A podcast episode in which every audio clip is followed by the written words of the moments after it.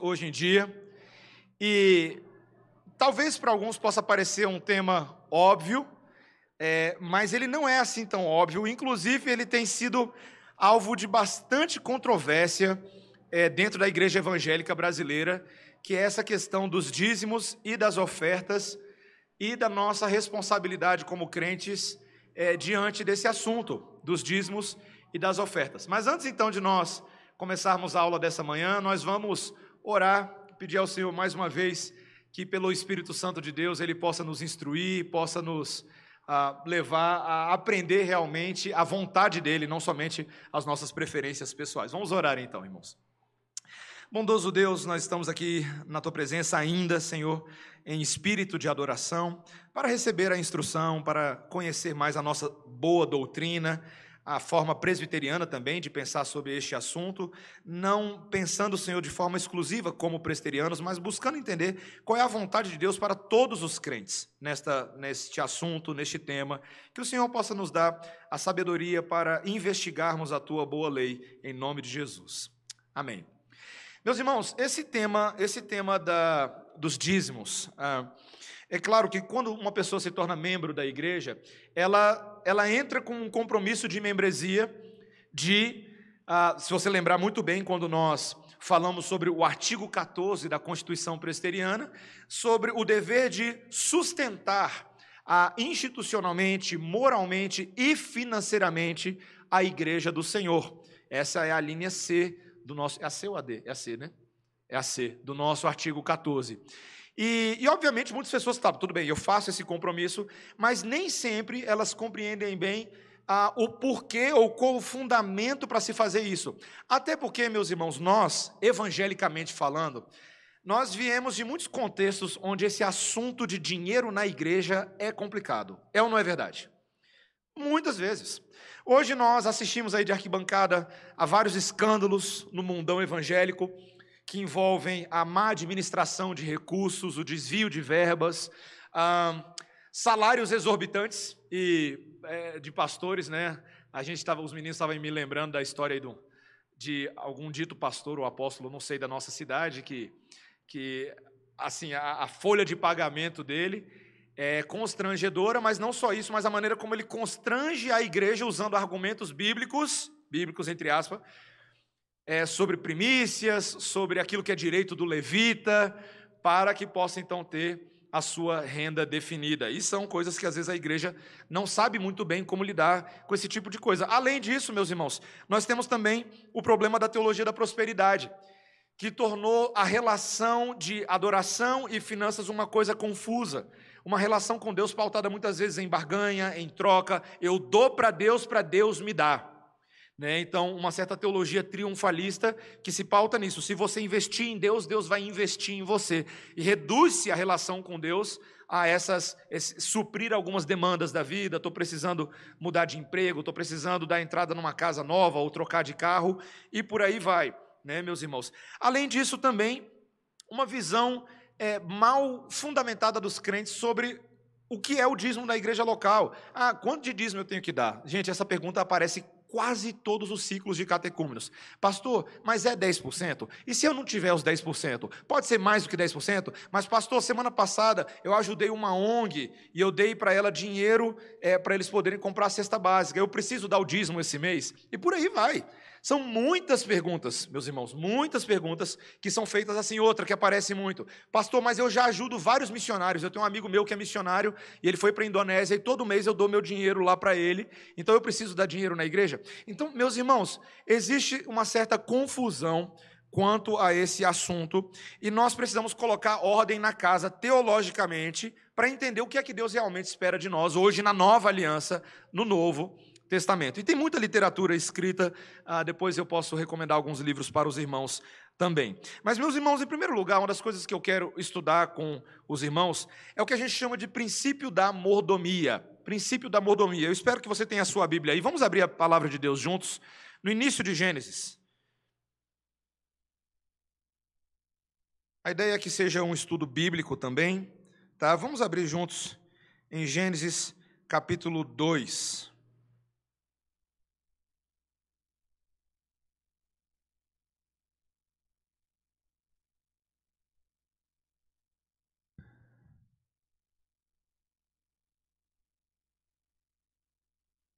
Quando a gente chega ali no capítulo 2 de Gênesis, no versículo 8, nós lemos ah, o versículo 7, tá? As seguintes palavras: Então formou o Senhor Deus ao homem do pó da terra, e lhe soprou nas narinas o fôlego de vida, e o homem passou a ser alma vivente.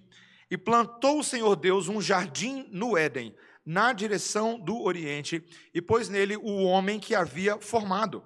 Do solo fez o Senhor Deus brotar toda sorte de árvores agradáveis à vista e boas para alimento, e também a árvore da vida no meio do jardim e a árvore do conhecimento do bem e do mal. Agora pula para o versículo 15. Tomou, pois, o Senhor Deus ao homem e o colocou no jardim do Éden para o cultivar e o guardar. Meus irmãos, aqui nós estamos falando das cenas iniciais, né? da criação do mundo, e principalmente sexto dia, da criação do homem também. Mas quando Deus cria o homem, ele cria o homem já com uma série de mecanismos de responsabilidade em relação à existência dele. Ele tem deveres. Agora, meus irmãos, eu acho tão fantástico que antes mesmo de Deus dar ao homem esses deveres, ele antecipa o colocar o homem no jardim do Éden, criando um belo jardim. Um jardim de tirar o fôlego dos nossos pulmões, meus irmãos. Tem muito Covid tirando fôlego, mas nada tira o fôlego como o jardim do Éden. Essa é a verdade. Vistoso, belíssimo, saturado em cores, cheiroso. Meus irmãos, a coisa era tão boa que o povo andava nu sem preocupação. meus irmãos, era bom, era maravilhoso. Deus havia dado árvores maravilhosas, uma terra belíssima. E aí Deus agora cria esse jardim, cria o homem e ele planta o homem no jardim que ele plantou. Ele planta o homem no jardim que ele plantou. E não somente o ordena a usufruir desse jardim, mas no versículo 15 nós lemos que ele deu a ordem de cultivar e guardar. Cultivar e guardar.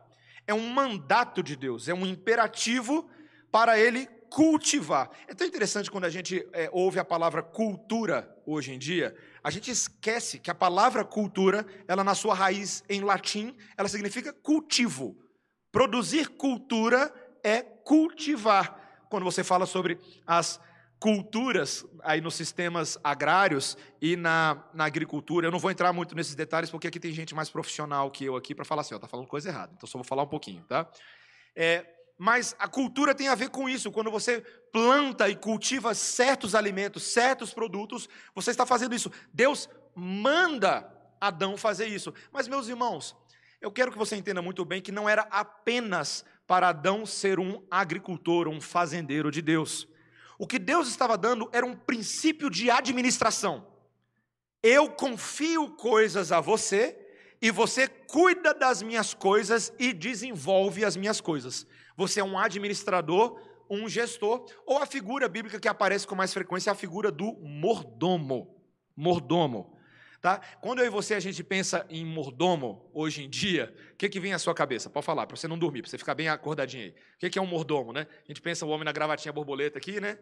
né? E, e, com o, o tecido lá, o branco, né? andando com um paninho no braço, e se oferecendo. Meus irmãos, é uma figura de mordomo. Mas, no, principalmente no Novo Testamento e no Antigo, o mordomo era esse homem, esse servo da casa de confiança.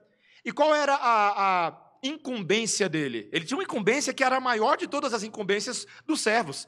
Era de ser o cogestor, de pegar as posses do proprietário da residência e do imóvel ou da terra e cuidar delas, geri-las administrá-las e também fazê-las render. Muitas vezes o Rodomo tinha um viés, uma, um tino de tesoureiro, de investidor, de empreendedor, e ele deveria ser capaz de fazer isso. Meus irmãos, quantas parábolas na Bíblia tocam exatamente nesse conceito? A parábola dos talentos é uma dessas. Aquele que o Senhor vai embora, confia cinco talentos, dois talentos, um talento para cada um daqueles servos ali, e tem expectativas do que eles vão fazer com esses talentos. Mas uma pergunta que eu faço para vocês: os talentos eram dos servos?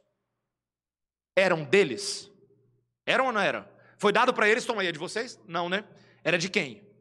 Do Senhor.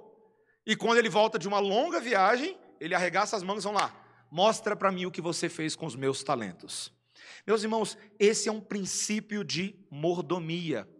Tudo o que eu e você recebemos das boas mãos de Deus, aquilo que temos recebido ao longo da vida e o que temos nessa manhã não é seu. Boa notícia. Aí, ó. Tá vendo esse esse vestido que você está usando, mulher? Não é seu. O óculos que você está usando não é seu. O sapato que você está usando não é seu. O corpo que você tem não é seu. O tempo que você tem não é seu. O carro que você tem não é seu. Ele foi confiado a você por aquele que é verdadeiramente o dono de todas as coisas. Vocês sabem quem percebeu isso, meus irmãos? Quem chegou a essa conclusão num certo momento da vida? Foi Jó. Vocês lembram o que aconteceu com Jó? O que aconteceu? Logo no primeiro capítulo, né? Jó era um homem de muitas propriedades, não era? E você lembra muito bem da interação de Satanás com Deus e aquele teste de fé que é feito quando todas as coisas são retiradas: filhos, propriedades, os animais, o gado, tudo é tomado de uma hora para outra, ao término daquele dia ou daquele período. Jó, completamente amargado por tudo que aconteceu, mas ele chega a uma conclusão teológica: Deus deu, Deus tirou. Bendito seja o nome do Senhor. Essa é a, é a fé de mordomo. é a fé de quem entende que toda a nossa vida ela é do Senhor. E o que nós fazemos, nós não fazemos para nós, mas para glorificar aquele que quer ser glorificado por meio da nossa administração e gestão de recursos. Esse diácono que está vindo aqui, ó, aqui na frente, ele é bonitão, assim, fez aniversário esses dias. Esse aqui é um homem que fala muito sobre isso aqui na igreja. Nós temos falado, Léo, presbítero Cláudio, presbítero Jefferson, nós temos buscado ensinar as pessoas sobre a mente do mordomo empreendedor cristão. Meus irmãos, isso é tão importante, porque se você não entender isso, você nunca vai entender o que é a prática do dízimo e da oferta. Nunca vai entender. A gente fala aqui no púlpito várias vezes, às vezes quando o diácono está lá orando, na hora dos dízimos e ofertas, que quando você está dando dízimo para Deus, meus irmãos, você não está dando nada para Deus, você não está devolvendo nada para Ele, já é dele. Você entende isso? O seu dinheiro, quanto você tem na conta no banco nesse momento, seus investimentos, não são seus, já são do Senhor. Então, quando a gente está dando dízimo, a gente não está devolvendo para Deus nada que já não seja dele. Nós estamos apresentando a Ele aquilo que é dele de direito. Deu para entender isso? Esse princípio é muito importante, meus irmãos. É uma chavinha no nosso coração que tem que girar. Porque isso não se aplica somente a dízimos e ofertas, se aplica a tudo na vida. Tá bom, pastor, entendi o princípio da mordomia, mas o que, que isso tem a ver agora com os tais 10%? Meus irmãos, de onde veio essa ideia dos 10% do dízimo? Alguém saberia me explicar aqui o que, que significa literalmente a palavra dízimo? Alguém sabe o que, é dízimo? Pode falar, qualquer pessoa. Ah, dízimo tem a ver com o quê? Dízimo. O que, que isso te lembra na matemática? 10. Tem a ver com 10, tá? percentual de 10, 1 sobre 10. Tá? De, onde, de onde surgiu esse percentual? Meus irmãos, da lei que Deus instituiu para o seu povo, para fazer a gestão, o governo daquela grande teocracia de Israel. Certo? A gente às vezes tem que lembrar que o Israel do Antigo Testamento é um pouco diferente do Israel que nós temos hoje, o espiritual. Não que não tivesse Israel espiritual, mas é porque realmente haviam leis que regiam uma teocracia, uma forma de ser na vida daquele povo. Em outras palavras, meus irmãos, ali em Israel, no Antigo Testamento, mais do que nunca, a fusão entre Estado e religião era perfeita, certo? Quem era o monarca, quem era o presidente da nação israelita? O próprio Deus, certo? E sempre foi, sempre foi assim. Ah, então você tem ali um conjunto de leis que governam a vida civil e a vida cerimonial de Israel dentro da qual esses dízimos são estabelecidos. Vocês estão com a Bíblia de vocês aí? Vamos abrir a palavra do Senhor lá em Levítico. Por favor, vamos abrir em Levítico.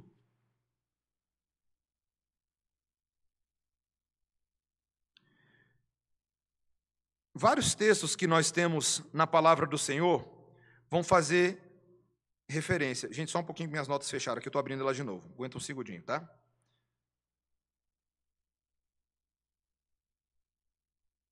Tecnologia às vezes opera contra a gente, né?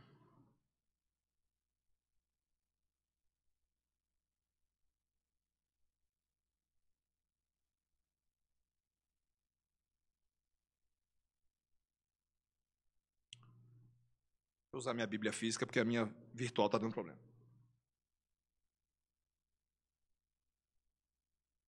Levítico capítulo 23, vamos lá.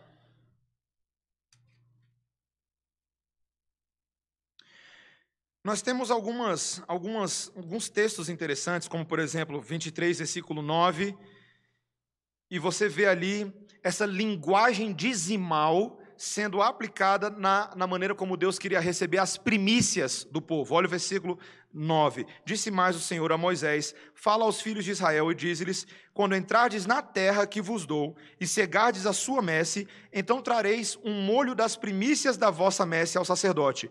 Este moverá o molho perante o Senhor, para que sejais aceitos. No dia imediato ao sábado, o sacerdote o moverá. No dia em que moverdes o molho, oferecereis um cordeiro sem defeito de um ano em holocausto ao Senhor. A sua oferta de manjares serão duas, o quê? Dízimas de uma efa de flor de farinha, amassada com azeite para oferta queimada de aroma agradável ao Senhor. E a sua libação será de vinho, a quarta parte de um hin não comereis pão, nem trigo torrado, nem espigas verdes, até o dia em que trouxerdes a oferta ao vosso Deus. É estatuto perpétuo para as vossas gerações, em todas as vossas moradas. Então, meus irmãos, nós temos aqui, por exemplo, um exemplo é, de como a você tinha, dentro dessa relação de primícias que Deus exigia do seu povo, a separação de dízimas, de percentuais de 10 daquilo que era ofertado. Veja bem que o conceito de dízimo em Israel não era apenas do salário uh, financeiro que nós pensaríamos, né? Você pensa em notas de dinheiro verdinhas. Mas antigamente os recursos não eram somente assim, né, meus irmãos? Eram recursos da terra, recursos de alimentos, recursos do gado. Então, muitas vezes esses dízimos eram separados ah, dos alimentos e do gado. E veja, meus irmãos, que isso era algo extremamente importante para Deus, porque Deus em Israel, nesse sistema cerimonial, estabeleceu vários dízimos específicos que deveriam ser dados a ele. Um desses é esse dízimo da terra, né, que a gente fala da terra prometida. Ó, quando vocês entrarem na terra, vocês precisam separar. Mas havia também, meus irmãos, aquilo que era chamado do dízimo levítico, o, o dízimo sacerdotal e levítico. Havia uma linhagem de levitas que o próprio Deus instituiu, e eles viviam do quê? Dos dízimos do povo de Deus. Veja, a explicação que nos é dada lá em Josué é que esses levitas que viviam agora cerimonialmente para os serviços na casa do Senhor, eles não tinham parte na divisão das terras. Lembra quando teve aquela partilha das terras? Então, aquela partilha foi dada por Deus e as terras eram dadas para que as pessoas pudessem trabalhar nas suas terras. Mas agora esses homens têm um trabalho que é um pouco diferente.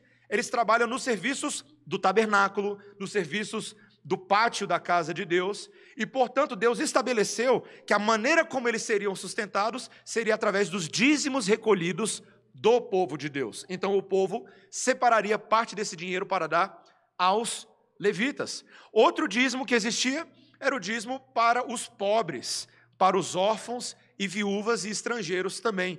Veja, na lei do Antigo Testamento, o pobre não era obrigado a dar o dízimo como as outras pessoas. Aquele que era atestadamente pelo juiz considerado alguém alijado, alguém necessitado, na verdade, ele seria cuidado por essa por esse tesouro central de Israel, esse templo central que faria a distribuição dos recursos. Então, meus irmãos, a vida dizimal de Israel era o sistema de impostos que Deus estabeleceu para aquele grupo de pessoas para gerir seus recursos, para suprir as demandas do tabernáculo, dos levitas, da terra e dos pobres. Agora eu te pergunto, eu e você, hoje, nós estamos debaixo desse sistema? O que, que você pensa? Sim, não? Você pode fazer assim, ó. Você não precisa dar a resposta, não precisa dar uma resposta, não. Só faz assim, ó. Pastor, não, sim. Meus irmãos, eu preciso dar essa notícia para vocês: nós não estamos debaixo desse sistema. Quando a gente usa a palavra dízimo hoje, a gente precisa entender que ela não é esse dízimo cerimonial de Israel. Esse sistema cerimonial com seus dízimos, no seu sistema de ofertas, ele não existe mais. Meus irmãos, existe hoje uma linhagem levítica? Existe? Eu sou o levita de vocês? Oh, o levita, sou?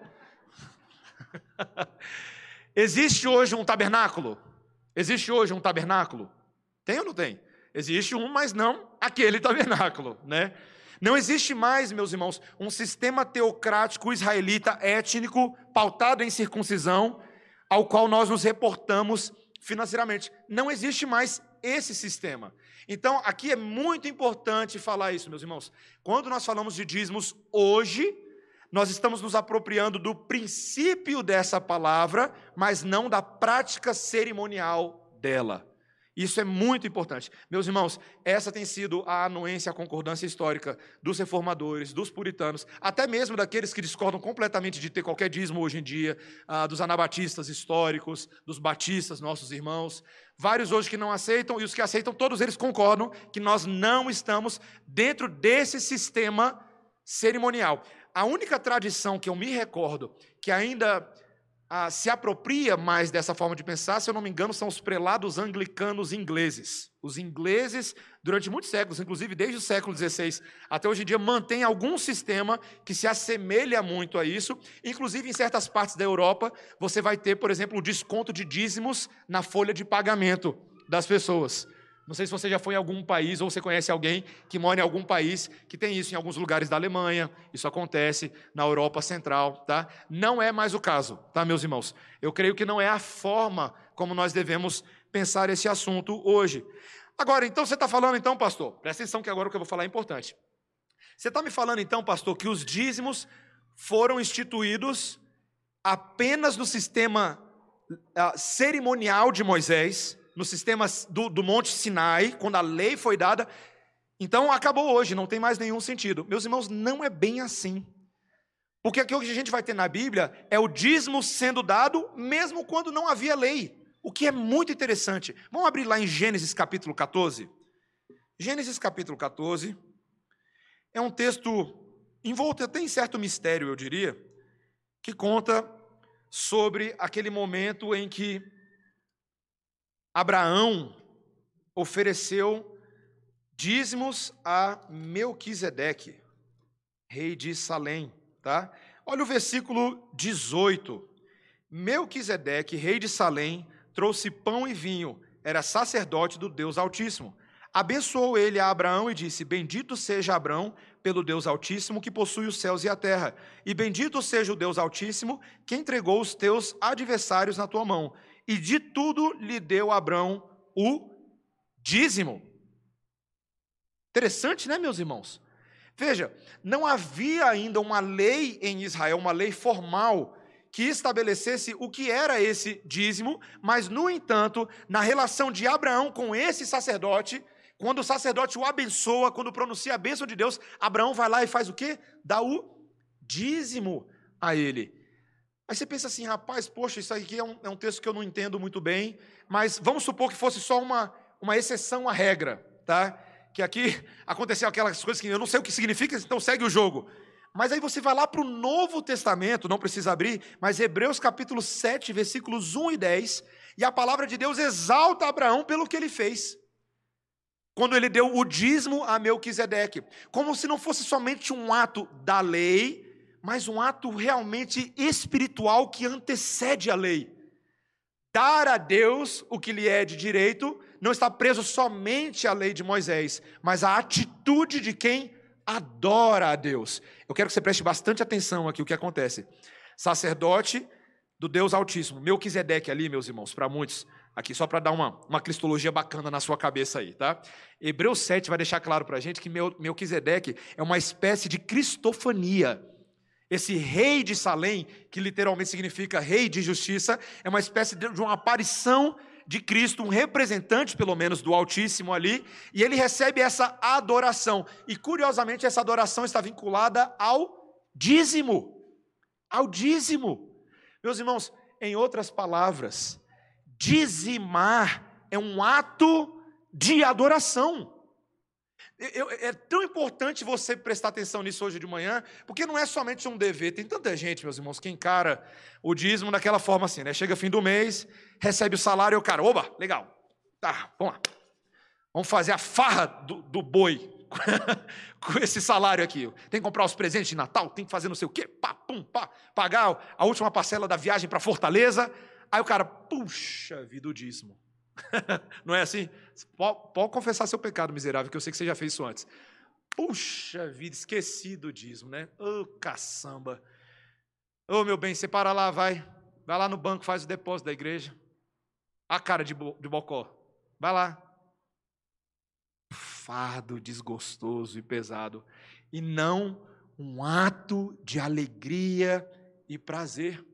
Meus irmãos, esse princípio é tão importante. A atitude de adorador de Abraão deveria nos constranger. Veja que a gente vai ter outros textos, por exemplo, acho que você não precisa abrir lá, mas Gênesis 28.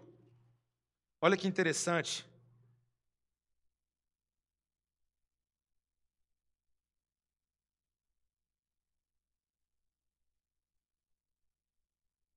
Deixa eu pegar aqui certinho a, a referência, meus irmãos.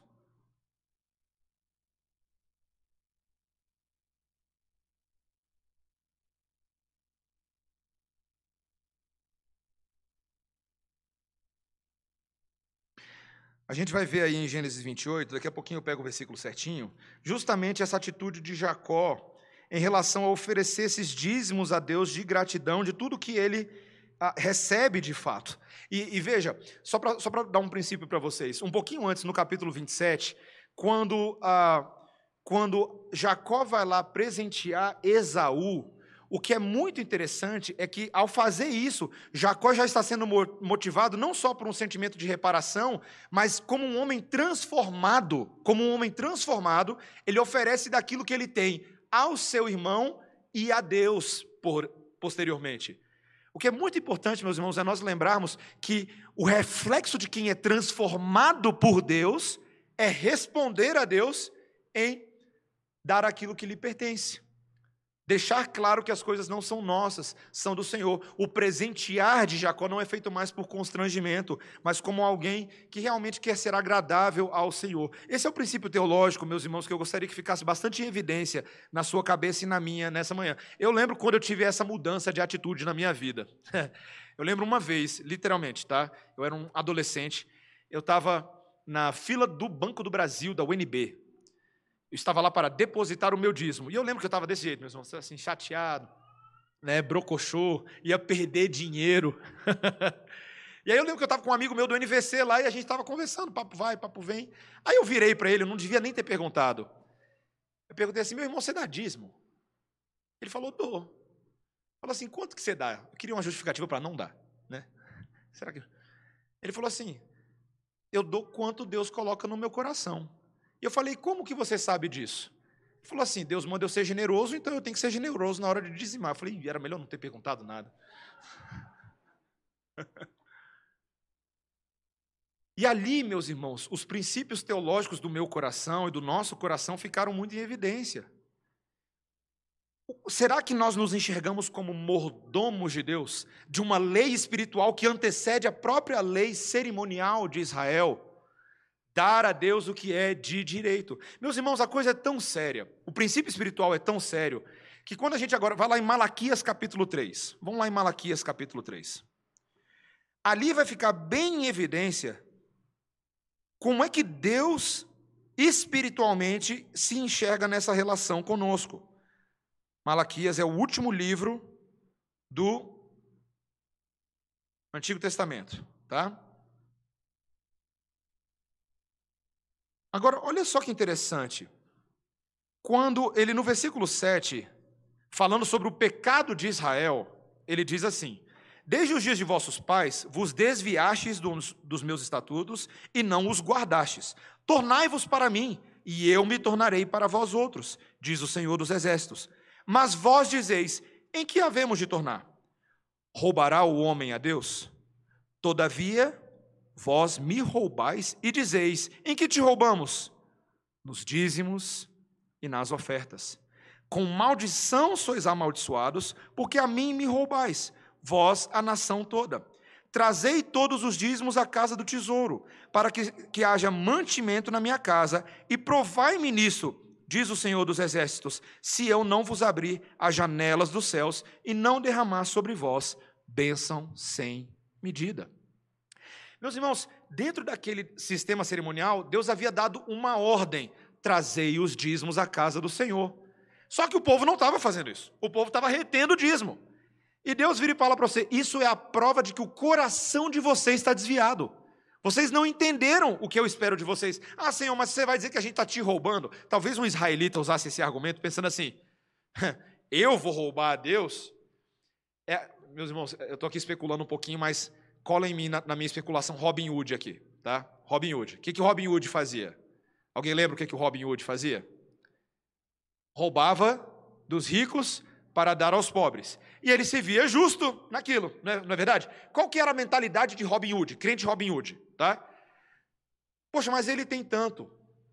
Ele tem, ele, ele faz tudo. Olha que casa farta que ele tem.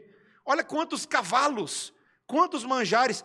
Qual é o problema de eu secretamente pegar um pouquinho dele para justamente dar aos pobres? É um problema. É um pecado. A gente admira o Robin Hood como um herói da cultura, né? É pecado, gente. É pecado. Os israelitas talvez estivessem pensando assim em relação a Deus, mas Deus tem tanto. Deus não precisa de nada, afinal de contas, Ele é Deus, Ele é dono do ouro, da prata, Ele tem tudo. Deus vira e fala: Vocês estão me roubando. Meus irmãos, e não é porque Deus precisasse daqueles 10%, a questão é o princípio por trás. Quando eu dou alguma coisa para você fazer, você faz do jeito que eu te peço. Era lá a parábola dos talentos. Senhor, eu sabia que o Senhor era brabo, então eu peguei o talento que você me deu, eu escondi. Mas não foi isso que eu pedi de você. O que eu pedi é que você faça a gestão dos seus recursos segundo Deus, não segundo Mateus. não segundo o seu coraçãozinho pernicioso. Meus irmãos, aí você fala, tudo bem, pastor, então não tem mais esse dízimo cerimonial, a gente não está mais debaixo desse sistema. Sim e não. Porque o princípio espiritual continua valendo. Não mais o dízimo cerimonial, mas o princípio espiritual. Pastor, prova para mim biblicamente. Provo sim. 2 Coríntios capítulo 8. Vamos todo mundo lá. 2 Coríntios capítulo 8.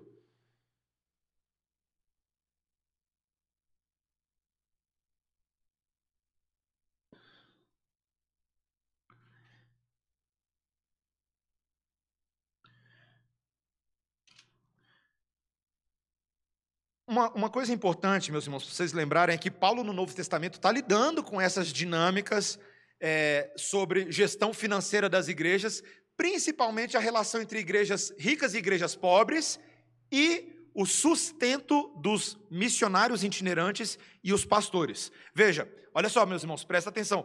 Paulo sabe que essas igrejas em Cristo do Novo Testamento não estão mais debaixo do sistema cerimonial levítico. Não estão mais. Mas ainda assim, olha o que ele vai fazer: ele vai pegar os princípios teológicos lá de trás e aplicar a essas relações nesse momento. Então, olha só, primeiro eu quero, eu quero mostrar para vocês ah, o princípio teológico a partir do versículo 1, tá? 2 Coríntios 8, 1. Também, irmãos, vos fazemos conhecer a graça de Deus concedida às igrejas da Macedônia porque no meio de muita prova de tribulação, manifestaram abundância de alegria, e a profunda pobreza deles superabundou em grande riqueza da sua generosidade. Então ele está falando, meus irmãos, que essa igreja da Macedônia era uma igreja pobre, uma igreja que passava com dificuldades, mas alguma coisa sobrenatural está acontecendo na relação dela com outras igrejas, em que eles estão se mostrando ricos para com Deus. Vamos lá, versículo 3. Porque eles, testemunho eu, na medida das suas posses e mesmo acima delas, se mostraram, qual é a palavra? Voluntários, pedindo-nos com muitos rogos a graça de participarem da assistência aos santos. Meus irmãos, faz uma pausa aqui. Faz uma pausa aqui, porque esse assunto é sério, tá? Meus irmãos, essa é uma igreja necessitada. É uma igreja com dificuldade. É uma daquelas. As igrejas da Judéia, meus irmãos, estavam passando grandes dificuldades.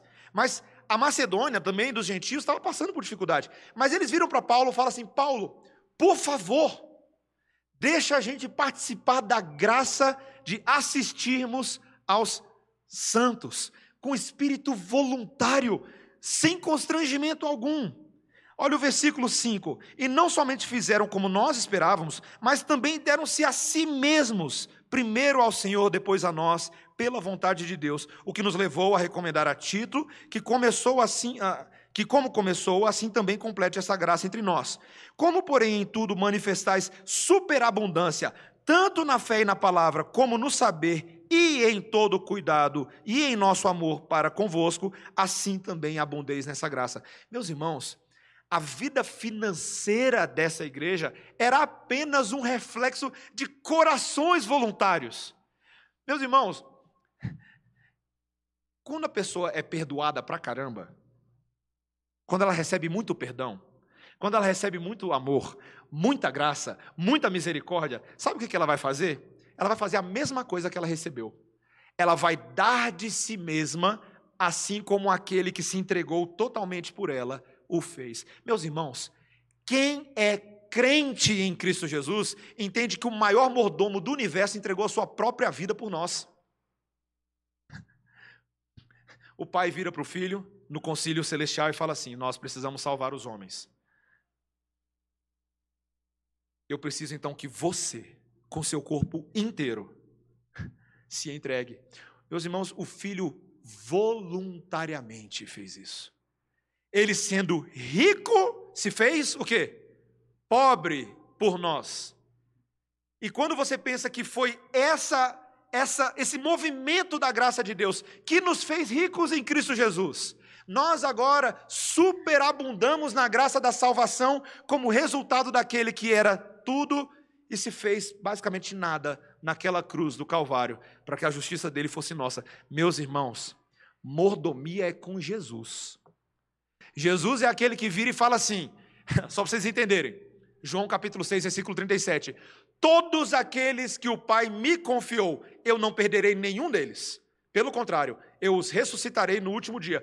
Todos aqueles que o Pai me der, eu ressuscitarei. Esse é o mordomo celestial. Esse é o mordomo. Qual é o preço disso? Minha própria vida. Eu farei isso.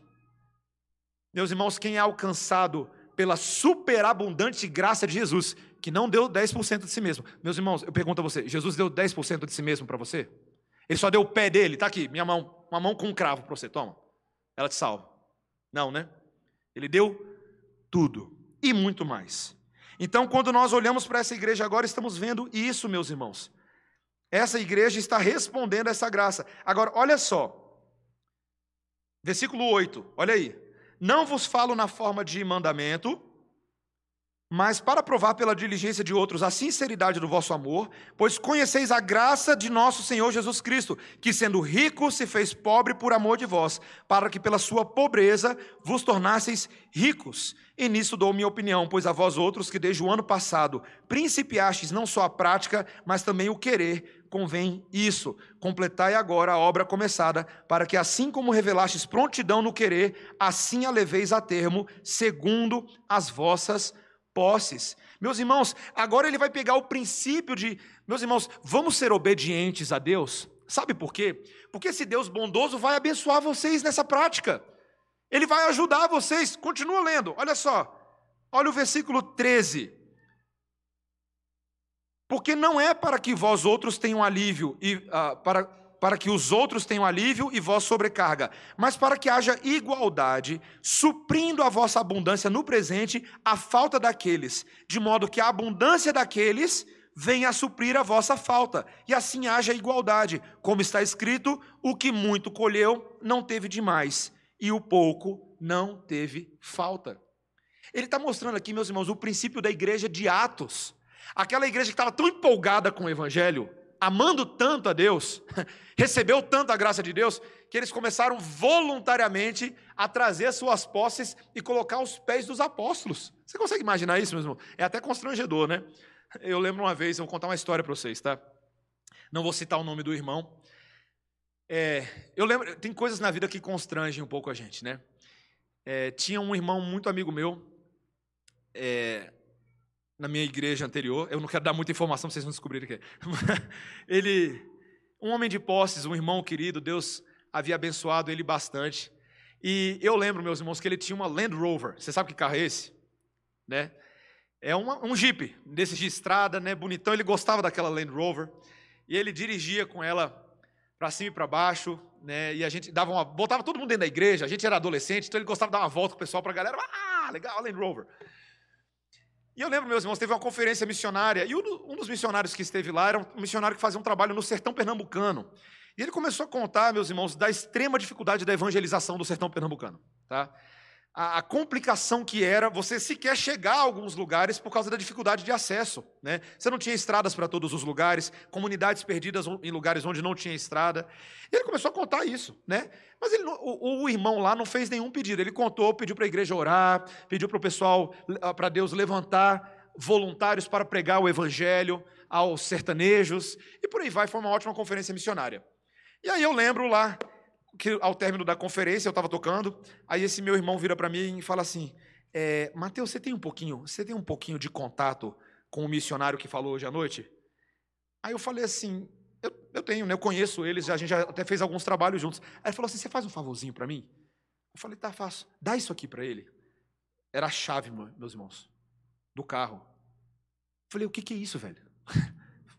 Eu falei, é a chave do carro, dá para ele lá. Mas não fala que fui eu, não. Eu falei, você tá maluco, velho? Você é doido, cara? Que negócio esse? Não, dá lá para ele, eles estão precisando lá. Meus irmãos, e eu lembro que ele fez aquilo como se não fosse nada. Tipo, dá lá para ele. Eu falei. falei, oh, oh, oh, eu, eu, pensando na minha cabeça, a minha cabeça entrando em conflito. Quem em sã consciência faria uma coisa dessa? Um carro de quase 100 mil reais. Aí eu falei assim, aí eu virei para ele e falei assim, cara, eu não sei nem se eles vão aceitar um carro desse, porque é um carro tão, tão caro. Eles não vão conseguir dirigir um carro desse lá. Ele falou: não tem problema, eles podem vender e fazer o que eles quiserem. Meus irmãos, aquilo foi constrangedor. E ele me fez fazer aquilo. Ele falou assim: mas por favor, não fala que fui eu, não. Não adiantou, né? O missionário chegou lá e falei assim: cara, tá aqui, não me, explica, não me pede explicação, que eu nem sei o que está acontecendo aqui. Né? Aí ele pegou e falou: o que, que é isso? É a chave daquele carro ali fora, sai dirigindo com ele, volta para Pernambuco. Como assim, meu irmão? Meu irmão, não pergunta. Eu não posso dizer, estou proibido aqui. Aí eu falei assim: eu não posso falar nada, mas vai resolver com aquele irmão lá, era o proprietário do carro. Vai ter que passar o nome, vai ter que fazer alguma coisa. Coração dadivoso, meus irmãos. Não tinha, não tinha nada que constrangesse, era Cristo e apenas Cristo, a obra do Senhor. Ele não estava buscando glória para ele, não estava buscando ser visto pelos homens, não estava fazendo orações nas praças públicas, batendo no peito, olha minha Land Rover, eu dando para o missionário. Não. Meus irmãos, eu acho que nem sempre a gente tem coração, é, condições de dar uma Land Rover para as pessoas.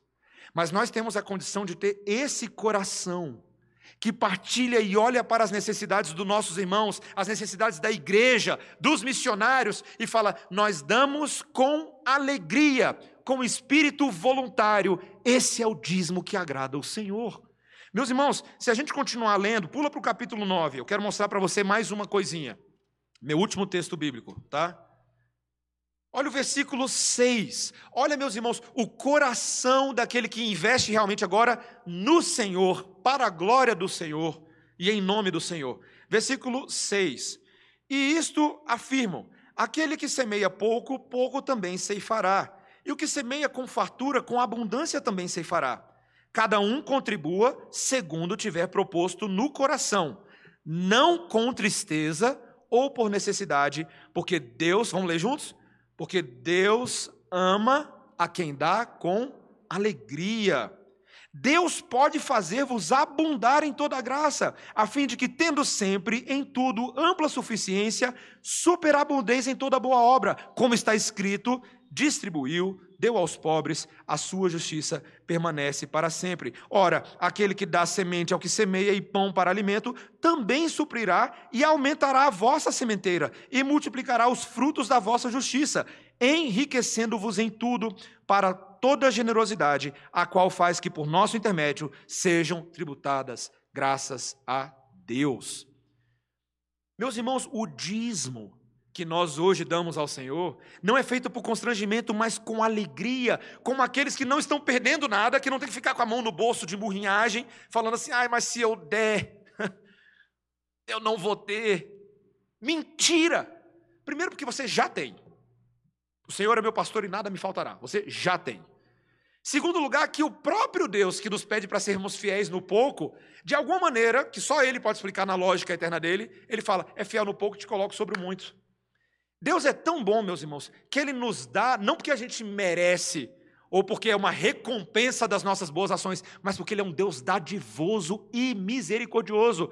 Ele fala assim: invista no meu reino, e você vai ver o retorno. Essa é a mentalidade de, de investimento do reino, tá, meus irmãos? O reino de Deus, para se expandir, precisa de recursos, não precisa? Nós precisamos, olha só, A gente, o missionário está lá no campo. Ele precisa dos mantenedores nas igrejas.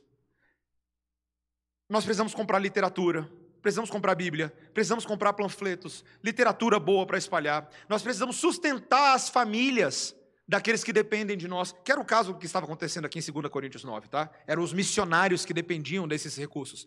Meus irmãos, a igreja do Senhor hoje não é mais o tabernáculo israelita. Mas como é que essa igreja se sustenta? Como é que a gente faz? Tem conta de luz para pagar, não é? Tem a, tem a gente precisa comprar os equipamentos, a gente precisa trocar a lâmpada do projetor, precisa construir, fez o mezanino, fez. Meus irmãos, envolve dinheiro. Não é só dízimo, mas é recurso. Quem é que traz os recursos à, à, casa do Senhor? Aqueles que voluntariamente têm recebido a graça da salvação. Não por constrangimento, não por sorte da ganância, não com o objetivo de ter algum retorno financeiro. Pastor prometeu no sermão que eu ia ter 100 mil reais, estou esperando. Isso é igreja da prosperidade, meus irmãos. Isso não existe no Evangelho. Pastor não vai fazer promessa nenhuma, eu não tenho 100 mil reais para te dar. Tá? Mas o que Deus tem para te dar em Cristo Jesus é tão infinitamente superior que a mordomia, meus irmãos, é da vida toda, é do coração todo, é da alegria toda. É assim, meus irmãos, que nós encaramos os dízimos e as ofertas, e é assim que nós respondemos de forma final a pergunta que você sempre faz: Pastor, é 10%? Cláudio, o que a gente fala numa hora dessa? é o coração generoso do crente. Coração generoso do crente. Os 10, quando alguém pergunta e faz, porque alguns insistem, né, Cláudio? Alguns, mas pastor, mas é 10%. Tá, meu irmão. 10% é uma referência da palavra de Deus. Você quer uma referência? Tá, uma referência, 10%. Mas Deus não quer que você pense seu relacionamento com Ele apenas em termos de matemática, mas em termos de generosidade e um coração que atenta para as necessidades. Meus irmãos, o dízimo naqueles dias era tão interessante que não era só dinheiro, eram as coisas também, que as pessoas traziam das coisas que tinham em casa para colaborar com a igreja do Senhor. Pessoal está precisando fazer uma, uma canjicada de domingo, tá? Canjica não, uma galinhada.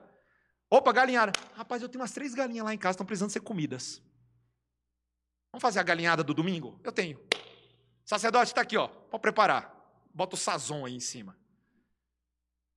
A igreja está precisando de uma mesa de centro na sala das crianças. Espera aí, eu tenho uma lá em casa. Eu lembro que eu tenho uma, não estou usando. Eu dou. O dízimo, meu irmão, a oferta é dada para aquele que atenta para a necessidade do povo de Deus e fala. Mas não é só com relação à casa de Deus. Meus irmãos, é com relação aos nossos irmãos também. Saiba de algumas coisas que nós não temos a redenção. Estou fechando, tá? Um minuto. Estou fechando com isso. Pastor, esse mês eu perdi o meu emprego e eu estou bem abaixo aí do que eu gostaria. Não vou conseguir dar o dízimo. Que, que eu faço? Como se meu irmão, o pastor, e o presbítero Cláudio, o Jefferson e o Charles, a gente estivesse em cima com uma câmera na conta bancária das pessoas, tentando ver. Meus irmãos, a palavra de Deus é tão clara que existem momentos de necessidade na nossa vida e que muitas vezes não é a gente que vai dar, a gente vai acabar recebendo de outros. Né? Eu lembro muito bem de uma família da minha antiga igreja, ele era um professor universitário, e aí aconteceu alguma bagunça lá, e ele perdeu o emprego dele, ele era o sustentador da casa, era um pai de família com três filhos. E de uma hora para outra eles estavam recebendo cesta básica da igreja, recebendo dos irmãos. Meus irmãos, é assim que funciona. Em, em, ano de pandemia, a gente tem famílias da igreja que passaram por necessidades profundas. Quem foi que proveu para essas necessidades? Os próprios irmãos. Cumprindo Gálatas capítulo 6. Eu trabalho para sustentar minha própria casa e sustentar os meus irmãos quando eles estiverem em necessidade por um tempo, até que eles possam se reerguer. Isso é coisa de crente, meus irmãos. Isso é coisa de crente. Se a, se a junta diaconal vira para a igreja e fala assim, meus irmãos, nós, a junta diaconal, estamos nos movendo, nós recebemos a notícia de uma igreja da nossa cidade, uma igreja presbiteriana do nosso presbitério, ou um pastor que está passando profundas dificuldades, a esposa dele está com câncer e nós precisamos levantar os recursos. Meus irmãos, é bom a gente levantar os recursos, porque Deus nos tem dado para momentos assim momentos em que o corpo de Cristo é suprido nas suas necessidades. Então, não enxergue o seu dízimo somente como uma prestação de contas, mas como um serviço voluntário ao Senhor e aos seus irmãos também. Porque os diáconos da igreja, eles têm incumbência, meus irmãos, de fazer a gestão desses recursos junto aos presbíteros, para que as demandas das famílias da igreja sejam supridas. Por isso, não deixe de dar o seu dízimo. Meus irmãos, é, a, gente, eu até brinco com os meninos que eles são um pouco tímidos, né? Nossos diáconos são um pouco tímidos, são fantásticos, são um pouco tímidos, porque eu queria que a igreja visse um pouquinho mais do que é que eles têm feito ocultamente, dos trabalhos que são feitos, das famílias que são sustentadas. É claro, não é para fazer showzinho, não, meus irmãos, mas é para que os irmãos possam entender que esses recursos, quando eles vêm aqui na frente e oram, que o Senhor nos dê sabedoria para fazer a gestão desses recursos, é porque é exatamente isso que eles têm feito junto com o conselho da igreja. Vocês viram agora o nosso SME, a, o Serviço de Missões e Evangelização, solicitando à igreja que trouxesse doações, roupas e coisas para uma obra que a gente faria com uma instituição cristã extremamente necessitada e que é apoiada por igrejas presbiterianas. Precisamos fazer isso, meus irmãos. Não é só seu dinheiro. Como é que estão as suas roupas lá? O armário está muito lotado, está na hora de soltar um pouco? Traz as roupas à casa do Senhor. Traz o sapato à casa do Senhor. E bota esses diáconos para trabalhar, que esse é o emprego deles articular junto com você os serviços a Deus. Não são só eles, tá? Diáconos são braços e pernas e mãos que complementam com você, que é dedo, cotovelo e orelha, para que as demandas do corpo de Cristo sejam atendidas. Amém, meus irmãos? Perguntas finais, cinco minutos antes da meio-dia. Temos alguma pergunta? Vamos lá, Carlos, você.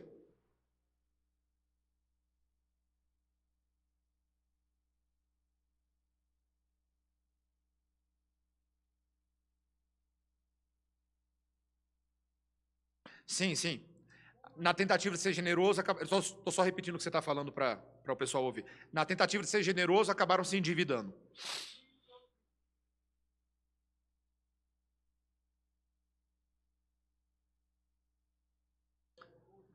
Excelente. Perfeito. É, a sua pergunta é excelente, Carlos. E ele, como é que a gente faz para, como é que a gente faz para não se endividar nessa de sermos generosos?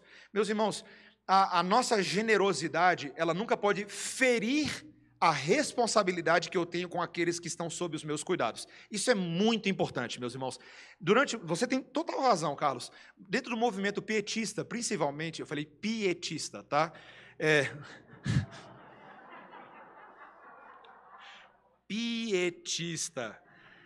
Dentro do movimento pietista, durante muitos séculos, meus irmãos, é, ficou, ficou essa ideia de você ser generoso além das suas posses.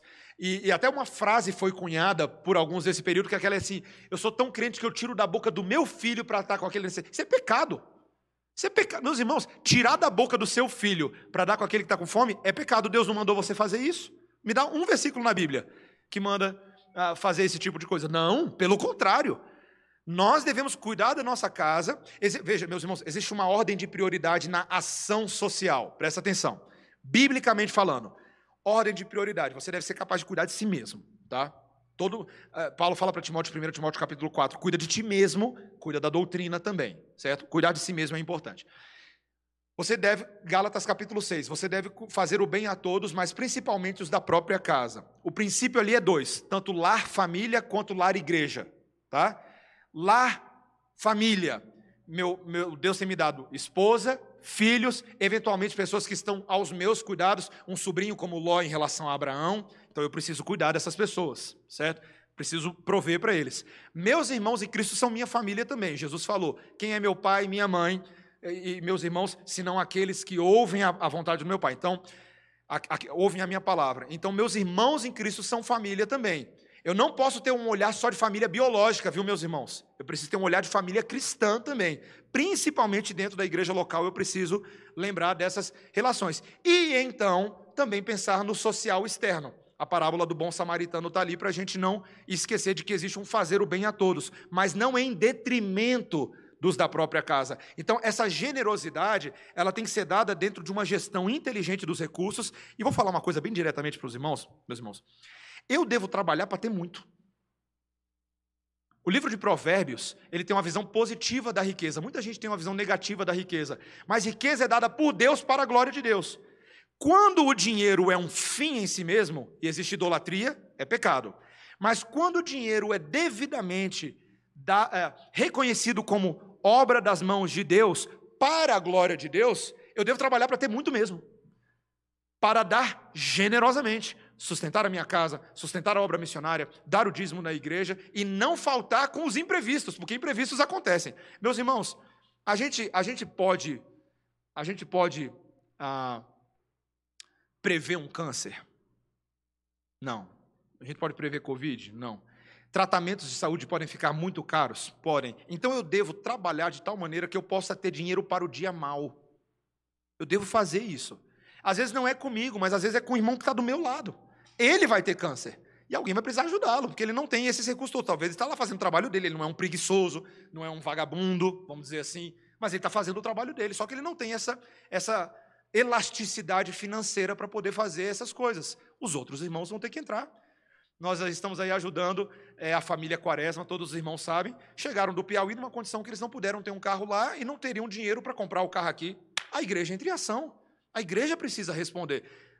Missionário no Nepal, lá o João Petrecelli, precisando lá construir uma casa evangelística para meninas que são vítimas do tráfico sexual. A igreja tem que ser generosa. Então, essa generosidade tem que ser dentro de uma gestão responsável com os recursos da própria casa, suprir os próprios filhos, suprir a esposa, suprir os irmãos e também ter a mais para dar aos outros. Essa é a ideia. E para facilitar um pouco, meus irmãos, se a gente viver vidas menos suntuosas, desnecessariamente suntuosas, e mais simples, mesmo que a gente tenha bastante recurso, isso vai nos ajudar a ter mais para ajudar a outros. Isso eu sei que é subjetivo, tá, meus irmãos? Ah, pastor, eu não posso morar numa casa no Lago Sul, não posso. Ter... Não é nada disso, não estou entrando nesse mérito, meus irmãos. Salomão era um homem de muitas propriedades, mas era um homem sábio, e o dinheiro em Salomão ajudou o próprio povo de Israel. Então vamos lembrar que não é só porque o cara tem uma casa boa que ele está impedido de servir ao Senhor dessa forma, mas a gente deve buscar um princípio de viver vidas simples, meus irmãos, vidas com gestões descomplicadas do dinheiro. Às vezes a gente se enfia em débitos que só Deus sabe como é que a gente conseguiu, né, em compromissos que a gente não deveria ter assumido, porque a gente achou que estava sendo generoso, quando na verdade a gente estava sendo talvez egoísta, estava pensando em aparecer numa certa situação. Então a gente tem que controlar o nosso coração nisso aí. Eu espero que eu tenha respondido a sua pergunta e um pouquinho mais dela também. Alguma outra pergunta, meus irmãos? Alguma outra questão sobre dízimo? Então, meus irmãos, eu fecho dizendo qual é o dever do membro nessa igreja local. Sustentar sim a casa do Senhor, moralmente, institucionalmente e financeiramente, para a glória de Deus. E ore pelos presbíteros, tá? Ore para que os presbíteros e o pastor que vos fala façam uma boa gestão desses recursos. Afinal de contas, meus irmãos, sim, o dinheiro de vocês tem sido o sustento da minha casa, da minha esposa e dos meus filhos. Mas a minha vida, a vida dos meus presbíteros e a vida da igreja do Senhor deve ser uma vida ilibada, uma vida responsável, e o dinheiro que nós estamos apresentando no Senhor tem que ser muito bem tratado, porque é dele, não é nosso. Por isso que no final de março, o que que vai ter aqui na igreja e você tem que participar? O que que vai ter? Assembleia. A gente vai ser assembleiano, certo? Assembleia. Qual que é o seu dever em relação à Assembleia? Participar. Participar. Ver a prestação de contas, os números, pensar bem, será que a gente está fazendo a melhor gestão desses recursos? É isso mesmo? Você tem liberdade para perguntar coisas, né? Então, faça isso porque é o seu dever como membro e nós temos esse dever diante do Senhor e diante da igreja de prestar contas daquilo que é feito. Amém? Vamos orar então, meus irmãos? Vamos ficar de pé para a gente orar e poder ir embora? Senhor Deus, nós te agradecemos por essa manhã, pelo culto que prestamos, pela instrução que recebemos agora.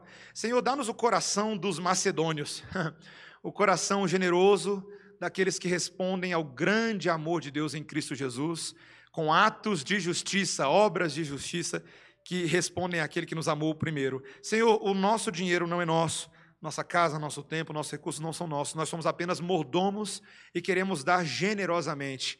Queremos não necessariamente devolver, mas apresentar ao Senhor todo das nossas vidas, inclusive nossos recursos. Senhor, ensina-nos a fazer isso de forma inteligente, voluntária, alegre, porque Deus ama a quem dá com alegria. Queremos adorá-lo assim. Ajuda-nos a cumprir os nossos votos nessa igreja local, em nome de Jesus. Amém. Deus abençoe a todos. Temos culto às 18 horas voltemos para adorar o Senhor.